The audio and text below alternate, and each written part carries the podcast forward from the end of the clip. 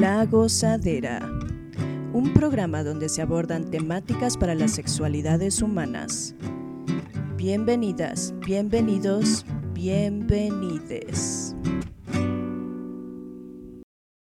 Bueno, pues bienvenidos, bienvenidas, bienvenides a este nuevo programa de La Gozadera.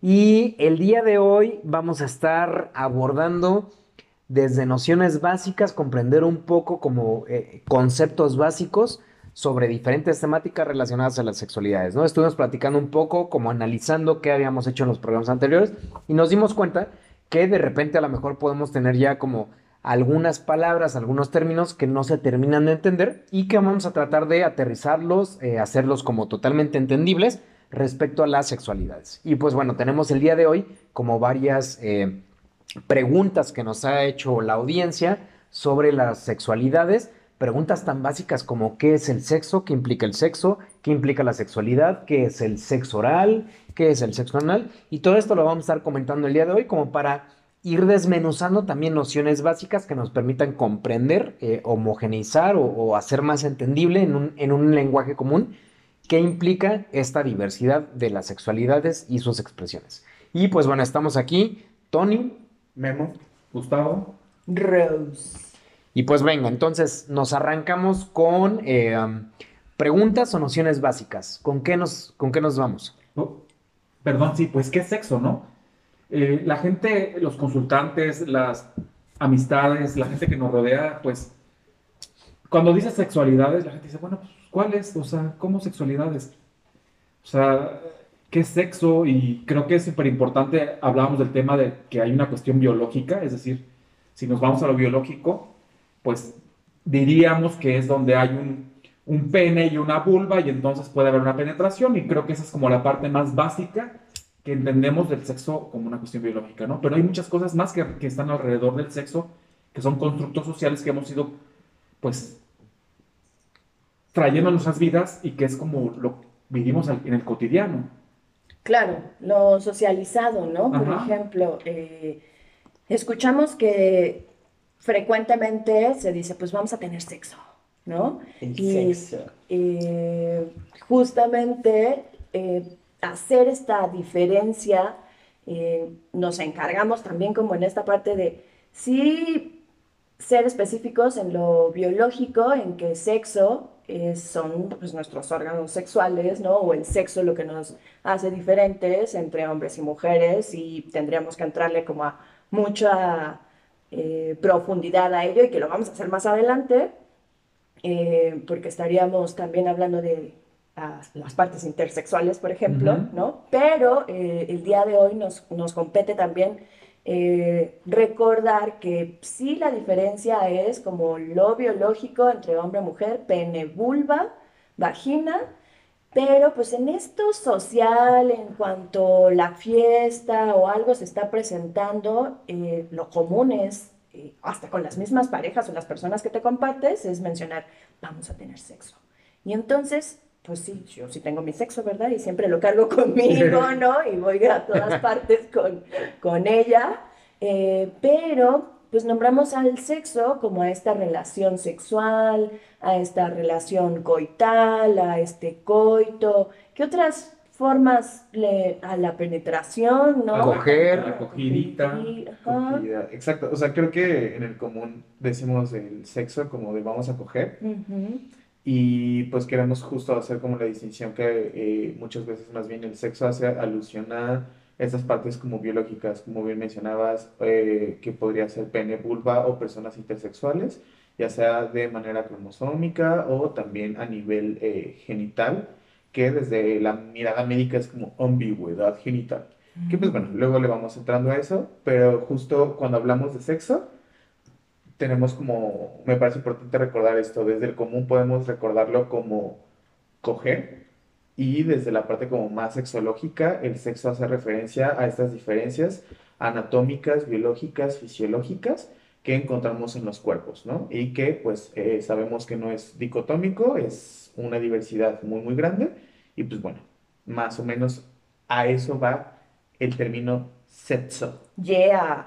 Y entonces, como nos vamos a ir con varias preguntas, ¿qué les parece si pasamos a la siguiente? que dentro de las preguntas que nos mandaron es, ¿qué es sexo oral? Ande, pues. Ok. Sexo oral se puede entender en el argot común como eh, un contacto usualmente entre la boca y el órgano sexual externo, ya sea pene o ya sea vulva.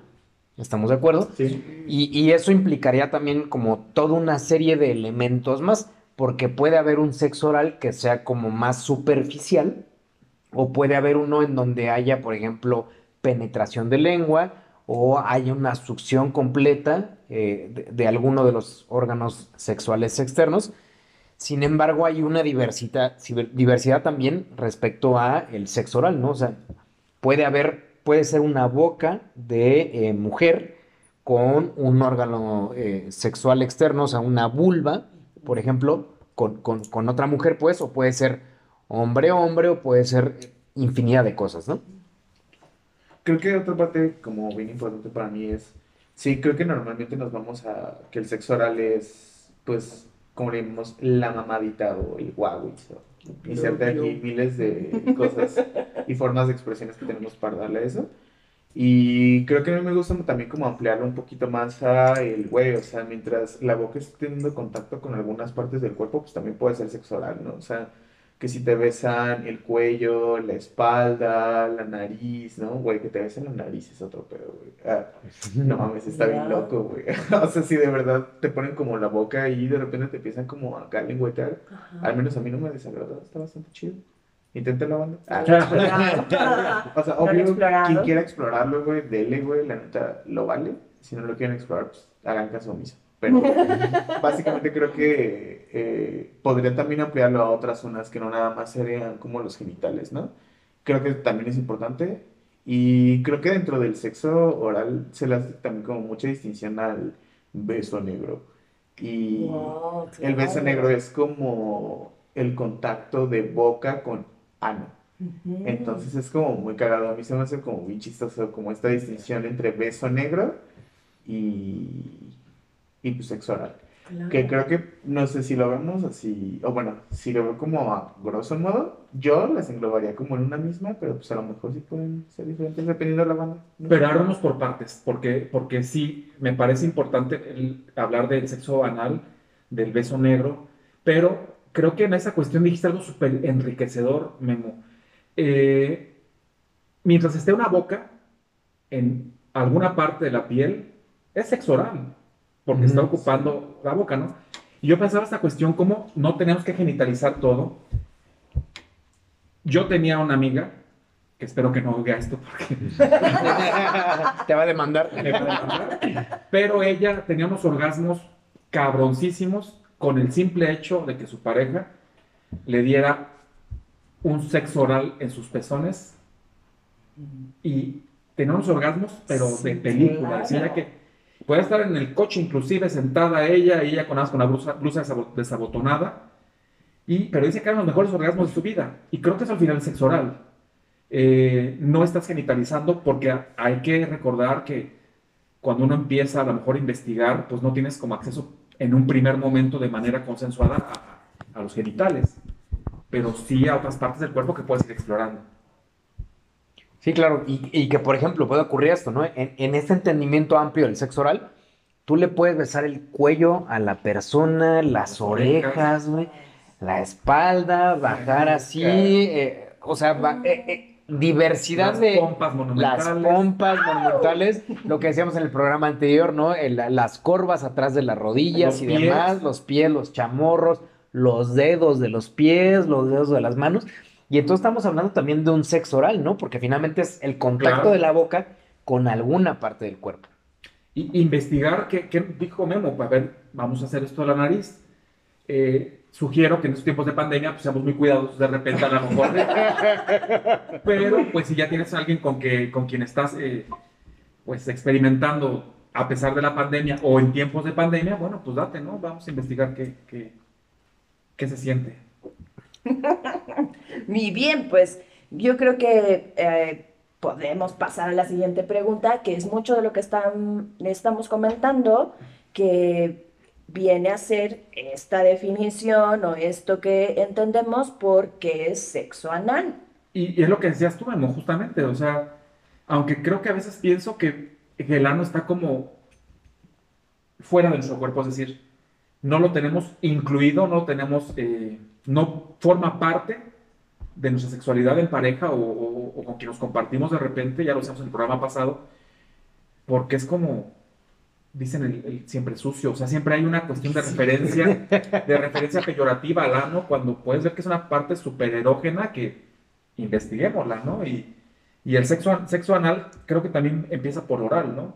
Mucha gente empieza a jugar con, con, el, con el ano de la, de la, persona con quien se comparte y ya después vienen otras, otras prácticas, pero bueno, pues probar con la higiene necesaria, con todas las medidas de seguridad eh, requeridas, pero al final el sexo oral puede parar también en el ano. Y creo que eh, dices algo sumamente importante en la exploración, tener como todas estas medidas cuidadosas, porque muchas veces cuando se intenta llevar a cabo una práctica eh, de sexo anal, eh, pues inmediatamente se quiere hacer una introducción ¿no? del dedo o de hasta del pene, por ejemplo, en el ano y muchas veces cuando un ano no ha sido estimulado, eh, puede haber como ciertas repercusiones, como o ciertas consecuencias como un desgarramiento y entonces lo que recomendamos eh, constantemente para esta práctica es ir poco a poco, ir de, lo más pequeño a lo más grande. Y lubriquense siempre, banda, neta, no mames, es un buen de paro lubricarse. O sea, claro.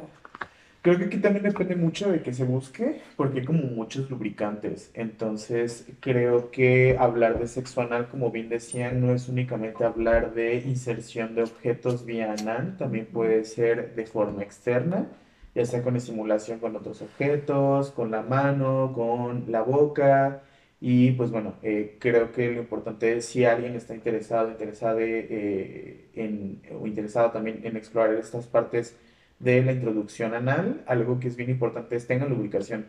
Y eh, pues hay distintos tipos de lubricantes, hay de silicón, de agua. Creo que uno de los que se, se recomiendan como más chido para el sexo anal es el de silicón, que puede aguantar un poquito más. Pero también hay bandita que dice, yo no me acomodo tanto con los de silicón, yo me acomodo más con los de agua pero los de agua tienden como a secarse, ¿no? O al menos creo que en mi experiencia puedo decir que siento que se llegan a secar. Y pues no, no creo que haya como tanta falla, realmente para mí la solución es seguir poniendo más lubricación. Y creo que dentro de las prácticas anales es siempre estar al pendiente de la persona que en este caso pudiera ser receptiva. En caso de que si algo eh, no lo está sintiendo tan placentero, si está siendo doloroso, podamos también como tener esta parte empática de decir, ah, güey, voy a parar tantito y si necesitas lubricación, pues no hay falla, ¿no? O sea, el punto es que sientas chido y no, y no, pues, que sientas que te están desgarrando, güey, ¿no? Creo que es también como bien importante esta parte y como decíamos, la comunicación y el consentimiento es súper esencial. Creo que también si alguien no, no se siente realmente cómodo con practicar sexo anal, no tendría por qué verse obligado, obligada, obligada, pero pues bueno, creo que por eso es importante seguir mencionando siempre el consentimiento ante este, este tipo de exploraciones, ¿no? Pero quiero también dejar algo bien claro. Fíjate que, que ahora que tú dices esto, me ha pasado que me han dicho, es que, no, yo con que le eches salivita basta. No, no, no, a ver, papito, no. No, no, no, o sea, tú crees que con tu salivazo ya bastó, pero no, lubricar es súper esencial, importante. Y como tú dices, mantener lubricado es algo primordial para que, como decías tú, Rose, no haya un desgarramiento, no haya una lesión que al rato, bueno, lejos de, de acabar siendo algo chido y rico, vaya a acabar siendo una cuestión como poco grata, eh, hablando de un daño, ¿no? Claro, que volvemos nuevamente como a, y al llevar a cabo esta práctica, se vuelve algo displacentero, una mala experiencia y que si más bien le entras, ¿no? Como en la parte de eh, seguir explorando y saber informarte y reconocer qué es lo que te gusta, si te está gustando, si estás comunicando que te está gustando. Recordemos que el fin último pues, es la obtención del placer, porque estas prácticas justamente a eso nos llevan, a recordar que esto lo hacemos de forma placentera, no es justamente para sufrir. Sí, no, porque para eso, pues gracias, ¿no? Que también como veíamos, también hay bandita que siente Bueno, como mucha claro. atracción por sentir dolor o incluso por personas que dicen disfruto por infligir dolor. Pero volvemos al punto, siempre debe ser consensuado, nunca tiene que ser el placer de uno sobre otro, porque eso está culero, Y- eso es violencia, banda. Y sí, claro, y hablando de violencia, pensar mucho en la cuestión de la empatía, porque hay gente que ha sufrido episodios en su vida de violencia sexual donde hubo algo, a lo mejor una penetración anal y digo, a lo mejor en, la- en otra etapa de sus vidas desean, pues como con amor, con cariño, con afecto, con esa persona que se comparten, pues como intentarlo, ¿no? Pero pues hay como reminiscencias de, de, Sí. de una experiencia pasada no placentera o violenta y bueno, comprender que hay que ser empáticos. Claro, totalmente. Y vamos a, se- a seguir con esta otra pregunta que a mí me gusta mucho porque es una Me gusta mucho. de mis prácticas favoritas. y es que es masturbarse. Anda, pues, pues la, la masturbación, ok. La masturbación generalmente se entendería como tocar, estimular el órgano sexual externo, ¿no? Puede ser pene, puede ser vulva, clítoris. Oh, sí. Eh, y, y- y- y bueno, es una actividad muy común, muy frecuente y que también eso causa como cierto escosor porque generalmente en los hombres está como más permitido, en las mujeres no tanto socialmente. Sin embargo, tanto hombres como mujeres podemos explorar, podemos masturbarnos y esta masturbación puede ser directamente con la mano, con la compañía de la pareja, pero puede ser también con un artefacto, ¿no? Que hablamos de los fetiches la- eh, eh, en el programa pasado. Puede ser con un artefacto, con un, con un este, material. Hacemos esa masturbación y puede ser ya sea vía penetración, vía en el pene, generalmente puede ser como con una mano o algo que cubra directamente, eh, puede ser como el glande o puede ser el tronco y entonces puede haber esa frotación, esa estimulación o puede ser sol- solamente como un rozamiento, ¿no? Un frotamiento, pero también inclusive puede ser como, por ejemplo, con al- eh, algún alimento, no sé, hay personas que usan jamón o que usan quesos o cosas así. Entonces, bueno, hay frutas. toda una variedad, o frutas, exactamente. O la papaya. O el de American Pie, que para Memo va a decir que es una película súper antigua. Este que ¿De qué me penetraba, penetraba el pie de manzana calientito. Y el acto masturbatorio pues puede estar relacionado con cualquier cosa de esas que menciona Tony. Y también, sí, o sea, pero creo que siempre voy a decir esto, güey. Ah, o sea, sí, a huevo, a huevo que está como también en los genitales, pero pues también pensemos en otras partes, banda, también eso es importantísimo. El decir, güey, claro, a huevo, estimular la vulva y pene es masturbación, pero la neta creo que también el decir, güey, me gusta estimular esta otra parte de mi cuerpo que no solamente es mi pene o mi vulva, eh, pues también cabe, ¿no? Como de poder darte como este cariño, este amor, esta masturbación de, güey, me gusta un chingo acariciarme la panza, ¿no? La espalda o que se me acaricien las nalgas, ¿no? Sin necesidad de a lo mejor algún beso, alguna interacción de otra cosa. Creo que en general este tipo de estimulación como tal se puede también ampliar como en muchas otras cosas, porque siento que igual como que limitarlo a vulva pene, pues, pues eso, ¿no? O sea, dejaríamos de lado como otras estimulaciones que también pueden ser bien chidas y que no necesariamente incluyen una boca, sino puede ser desde el mismo tacto, ¿no? Creo que al final algo particular es si utilizamos otros objetos o utilizamos manos, algo en común es que el tacto es algo como esencial. Entonces, para mí sería como importante, pues, a- añadir esto, ¿no? Como a lo que vamos compartiendo. Y quiero señalar algo, subrayar lo que acabas de decir tú, porque entonces esto nos abre una posibilidad impresionante. Si yo voy en la calle y me masturbo, genitalmente hablando, me saco el pene y me masturbo, pues evidentemente tendré un pedo eh, social, eh, policial, judicial, no sé, ¿no? Legal. Pero si, más, si tú descubres que logras eh, masturbarte rico, a lo mejor agarrándote tu cuello en la oficina y estás jugando con tu oreja y, y puede ser y nadie se da cuenta, ¿no? Y estás tú teniendo placer y a lo mejor es como una, un escape rico y descubres otras partes del cuerpo donde no todo va a lo genital nuevamente. Exacto. Sí, creo que eso es como muy lindo. Como Rose que está grabando. Se está Güey, masajeando la cabeza en este momento. El piojito, güey. O sea, la neta yo creo que el Claro. pio- bueno, no sé, yo quiero pensar, me gustaría pensar, fantasear, que el piojito es como una chaqueta en la cabeza de arriba, güey. Ah, no sé, a mí me mama el piojito y es como de, güey, no mames, sigue haciéndolo, güey, neta no pares, ¿no? O sea, siento que eso sienten los gatos, güey, cuando acá se te ponen de, ah, acaríciame. Sí. Entonces, no mames, sí, me pongo bien gato cuando alguien más hace piojito, es como, sí. Y creo que es como muy placentero, o sea, creo que acá el punto es también el güey, no, no nada más es, oh, sí, me pongo cachando, me vengo y, oh, sí, eso es lo único que es erotismo. O sea, también es el, güey, esos momentos de intimidad que puedes compartir con alguien, pues creo que también están chidos y también pueden entrar dentro del erotismo, ¿no? ¿Por qué no? Y creo que también, no sé, me gustaría proponer acá el pejito como otro tipo de chaqueta chistosa. O algo O sabrosa. También es sabrosa. Es chistosa y sabrosa para Pero, ¿saben qué? Creo que también pensando en esto de la masturbación, vayámonos también a la parte que sí tiene que ver con lo genital porque muchas chavas, chavos piensan de repente cuánto es suficiente. Cuando es un chingo. Cuando es un montón. Ya me lastimé, ya tengo mi pene ahí bien pinche adolorido, pero no puedo parar. Hasta que duela. Ya, ah. ya la cantidad de semen ya es muy poca, pero yo sigo tirándole. O sea, ¿cuál, qué, ¿cuál es el límite? ¿Hasta dónde? ¿Cómo? Mira, algo que puedo comentar como desde la experiencia también con pacientes es cuando empieza a afectar tu cotidianidad, o sea, cuando empieza a afectar la funcionalidad en donde tú ya no te sientes cómodo o cómoda, te irrita, te duele, o inclusive ya no disfrutas inclusive el contacto con la pareja en turno, ahí ya podríamos hablar de que puede haber una afectación, no necesariamente porque sea patológico, sino simplemente porque ya no estás disfrutando otras formas de erotismo y de vinculación erótico-afectiva con esa persona. Entonces creo que es importante también mencionar esto.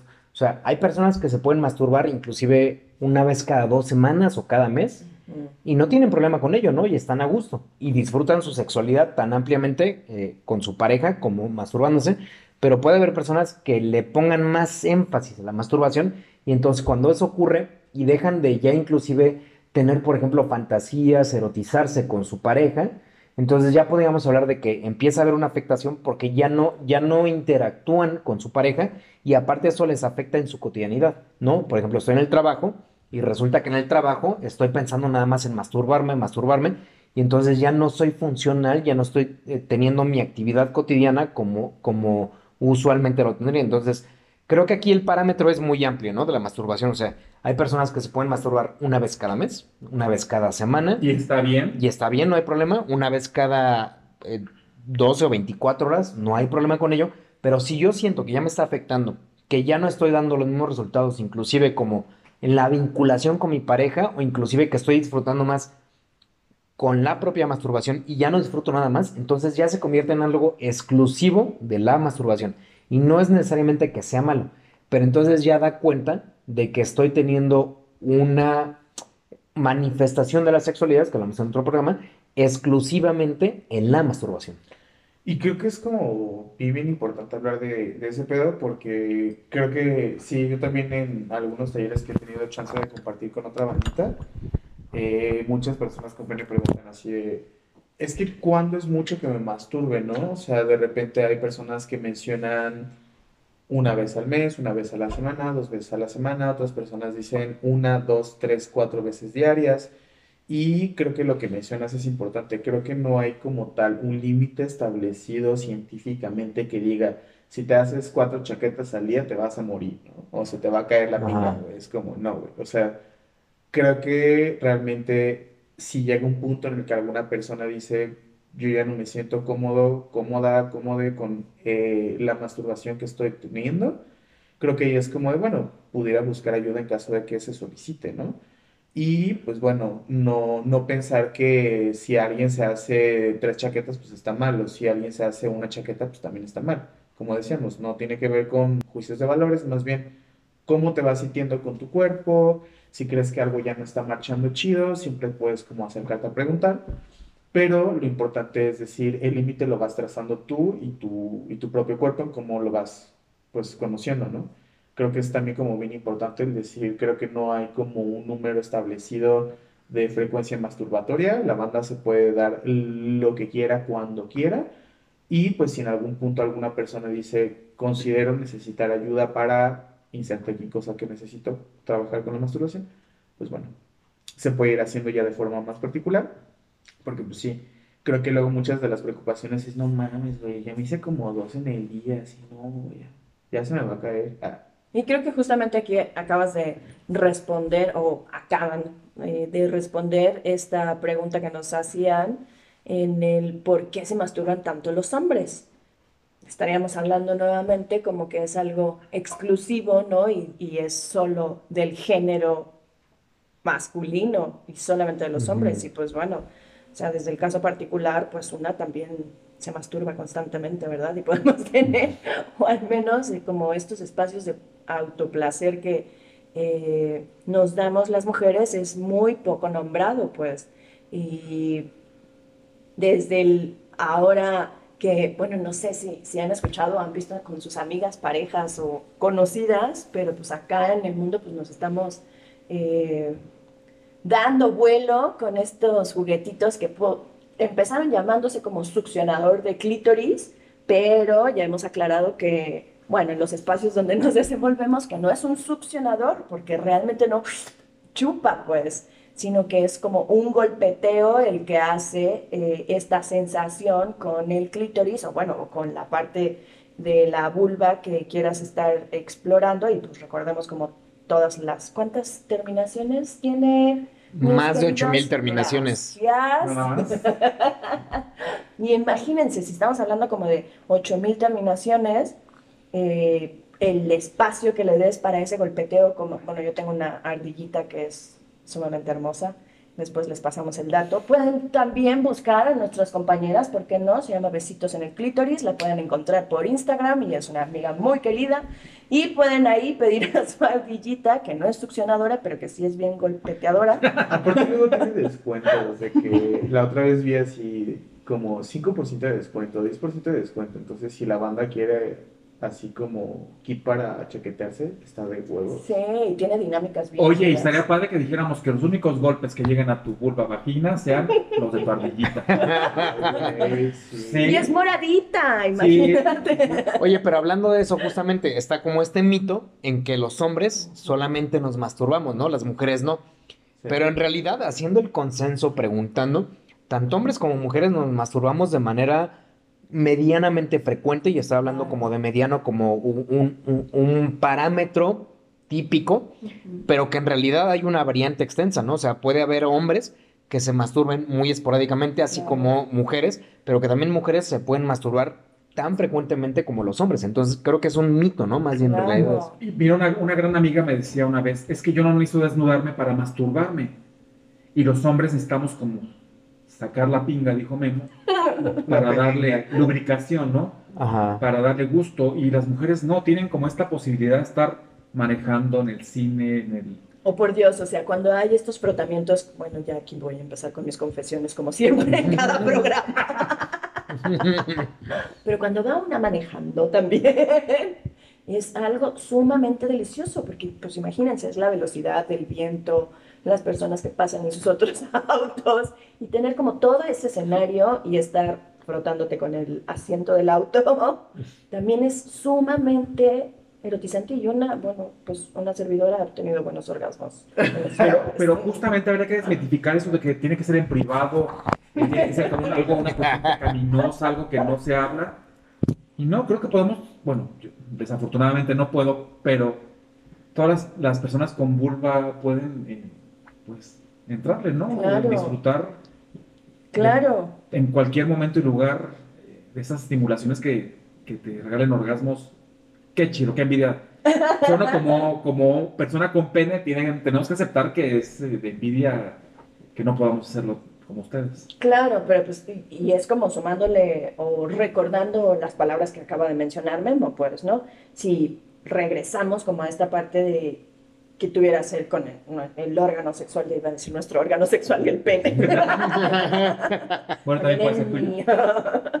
Eh, pero pues está toda esta, como lo mencionamos en el programa anterior, ¿no? Nuestro órgano sexual más grande, ¿no? Que es la piel, entonces eh, pueden ¿no? No solamente reducirlo nuevamente a lo que es el pene, ¿no?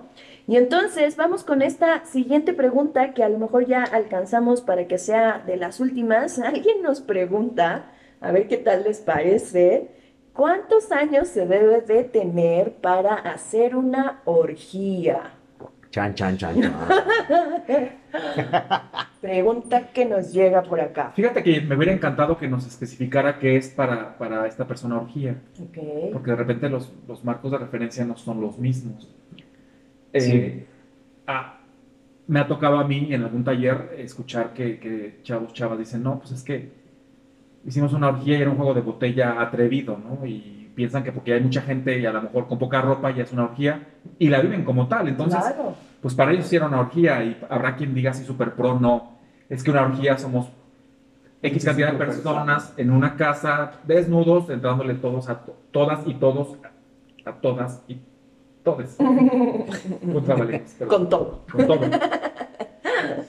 Y bueno, yo creo que aquí implica mucho también como eh, esta capacidad que ya hemos mencionado en otros programas de explorar e ir conociendo tus límites y alcances. O sea, se- igual puedes tener 16 años, 17 años y estar en un encuentro con personas en donde te sientas en confianza, donde haya sobre todo este consenso y puedan tener un encuentro ni siquiera penetrativo, a lo mejor de tocamientos, de roces, de un jugueteo, de desnudarse, de ir intercambiando prendas y demás. Y eso algunas personas, como decía Gus, le podrían llamar una orgía, ¿no?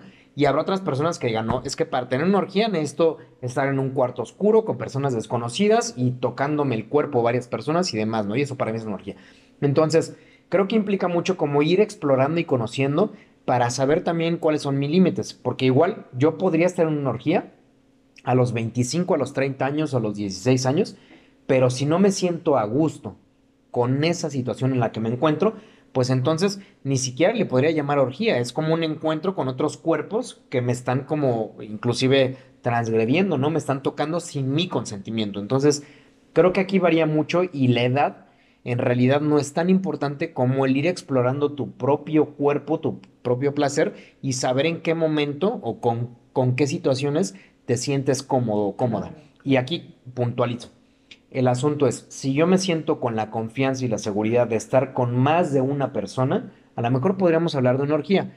Y eso varía mucho, ¿no? Porque puede ser que eh, eh, eh, haya una penetración o no, o un encuentro, un frotamiento, un frotamiento, y ya le podría llamar orgía. Pero sobre todo, y lo más importante es que me sienta en la seguridad y la confianza de que con esas personas con las que me comparto en ese momento en específico, hay la seguridad de que va a haber un encuentro empático en donde va a haber otra persona que, que sienta también y que piense lo que yo estoy sintiendo, lo que yo estoy manifestando, y eso creo yo que le podríamos llamar una orgía beneplácita, sabrosa, deliciosa. Y quitando de lado esta cuestión del porno comercial, que la gente piensa que una orgía es como estas cuestiones de lo que ves en las películas porno, ¿no? Porque a veces de repente es la única referencia que tenemos. Y aunado a esto, Tony, me gustaría mucho como agregar, yo alguna vez le dije a alguien, sí, a ver, ¿quieres estar en una orgía? Vas. Pero, primero, tienes que saber un poco sobre métodos anticonceptivos, sobre prevención, sobre autocuidado, es decir, no puedes llegar así ya porque te quitas la ropa y entonces estás ahí. No, no, no, es que hay muchas implicaciones que pueden venir a consecuencia de, y creo que conócete, eh, conoce qué es necesario y después pues, date, ¿no? Y digo, Creo que hay un pedo, ah, bueno, sí, o sea, obvio, creo que coincido bien cabrón con lo que dicen, pero hay algo como bien particular que creo que me resuena un poco. Creo que acá dentro de todo este pedo como legal, me parece que sí hay como ciertas edades para considerar que una persona puede o no coger de manera legal o decidir sobre su cuerpo. Lo que había escuchado es justamente este pedo como de los 18 años es cuando te puedes considerar legalmente una persona Autónoma. eh, autónoma y que puede tomar eh, como decisiones sobre su propio cuerpo, sobre su propia vida. Me parece excelente poder ampliarlo acá a personas que incluso no tengan como esta mayoría de edad normativa, pero tomemos en cuenta que pues también sí estamos como pues en una sociedad en donde pues sí, güey, lamentablemente estamos sujetos, sujetas, sujetes a este pedo pues legal. Entonces, pero ¿sabes qué es lo que nos hemos encontrado en la práctica? Perdón que te interrumpa tan abruptamente. ah, no. Es que me ha pasado en muchos años de dar talleres a, a chavos y chavas, es que ok, sí tienes razón este marco legal, pero de todas los chavos lo van a hacer. Claro. Entonces, no estamos diciendo que lo hagan, vaya, Exacto. pero conócete, cuídate. Creo que el punto es decir, güey, cada quien, como decíamos en otros programas, va a tener como sus procesos y va a decidir en qué momento va a ser oportuno, pero también tomemos en cuenta el güey, o sea, también las implicaciones que legalmente tiene involucrarte con personas más pequeñas o que no cumplan esta mayoría de edad, puede también empezar a tener implicaciones pues, legales un poco más pesadas, por cualquier situación que pueda darse, ¿no? Que puede como llegar a ser muy delicada. Entonces creo que, como lo planteamos acá, no es como tal que haya una edad normativa, pero si lo vemos desde este marco como más legal, güey, cumple los 18 y pues ya nadie te tiene que decir ni verga, ¿no? Creo que básicamente es un poquito como por ahí, eh, no, no es como una onda de tienes que seguir lo que te decimos nosotros, nosotras, la sociedad, más bien es, güey, tomemos en cuenta estas diferentes miradas en donde pues sí, puedes darte sin ningún pedo con las personas con quien tú quieras, a la edad que sea, siempre y cuando tengas conciencia, sea consensuado y todos estén de acuerdo. Pero pues también, sin dejar de mirar que pues sí, las implicaciones eh, pues legales también son importantes y no podemos dejarlas de lado, ¿no? Y creo que pues lo, lo vamos planteando acá, ¿no? Que es lo más importante. Perdón nuevamente que te interrumpa, mi querida mentor. Eh, es que estaba pensando como en esto que no hemos mencionado, que ya va a ser casi lo último, eh, en esta parte de cuídate, ¿no? Como de métodos y demás, ¿no? Pues yo me pongo condón, ¿no? Y pues entro en una y entro en otra con el mismo claro, condón. Sí, claro. Y pues no. Llevas de un lado a otro. Exactamente, entonces no es solamente por el hecho de que "Ay, ya te pusiste el condoncito y entonces vas a ir ensartándote en todas las que encuentres. Entonces, sí, pi- sí pedimos pues que si vas a entrarle, ¿no? Como a esta práctica, realmente seas consciente y volvemos, ¿no? No quiere decir que porque cambias el condón se va a bajar, o sea, hay toda esta eh, todas estas manifestaciones, tocamientos, acercamientos, erotización de los cuerpos para continuar. Claro. en el cachondeo y de todas formas eh, mm, seguirte cuidando y cuidando a las personas con las que te estás compartiendo en ese momento.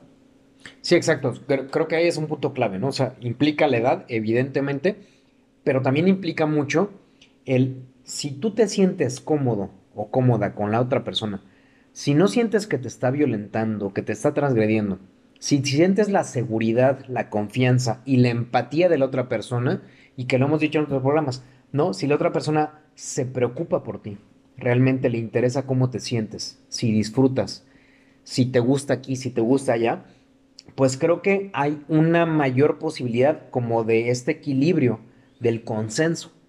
Si la otra persona le vale madres lo que estás pensando tú o cómo estás sintiendo, si te duele, si lo disfrutas o no, y solamente está pensando en su placer, puedes tener 15 años, 30 años, 50 años, pero entonces no hay un equilibrio de empatía, no hay un equilibrio eh, en este sentido de, de proporcionalidad de que la otra persona sea corresponsable contigo. Y entonces ahí es un indicador perfecto para decir, esta persona no está siendo empática conmigo o estas personas no están siendo empáticas conmigo y entonces no me interesa en este momento entrarle a esa situación. Y tienes todo el derecho en ese momento de retirarte. Exactamente. Ahí. Y bueno, recordándoles nuevamente entonces nuestras redes sociales. eh, estamos en Facebook con La Gozadera Podcast, en Instagram como arroba La Gozadera Podcast, Twitter arroba La Gozadera 17, eh, YouTube La Gozadera Podcast y... Y Memo. En el otro programa como que le hice sin tanta emoción, mana, pero me agarraron desprevenida, ¿no? Como la entrada acá, pero ya nos pueden escuchar en el Spotify, mana. O sea, está súper chido para la bandita que ama Spotify. La neta es que yo sí amo un poco Spotify. Yo también. Y pues bueno, creo que mucha bandita se da chance de escuchar podcast ahí y pues les invitamos a que nos sigan escuchando en las redes sociales que tenemos, como ya dijeron. Y sigan mandando sus preguntas, vamos a seguir sacando estos programas, seguiremos con nuestros temas, pero pues abriremos nuevamente un programa cuando reunamos más preguntas eh, que nos siguen llegando en nuestras redes sociales. Les agradecemos mucho su tiempo, su escucha y les recordamos que nos sigan escuchando en su programa La Gozadera. Gracias por habernos acompañado y espera por la próxima gozadera.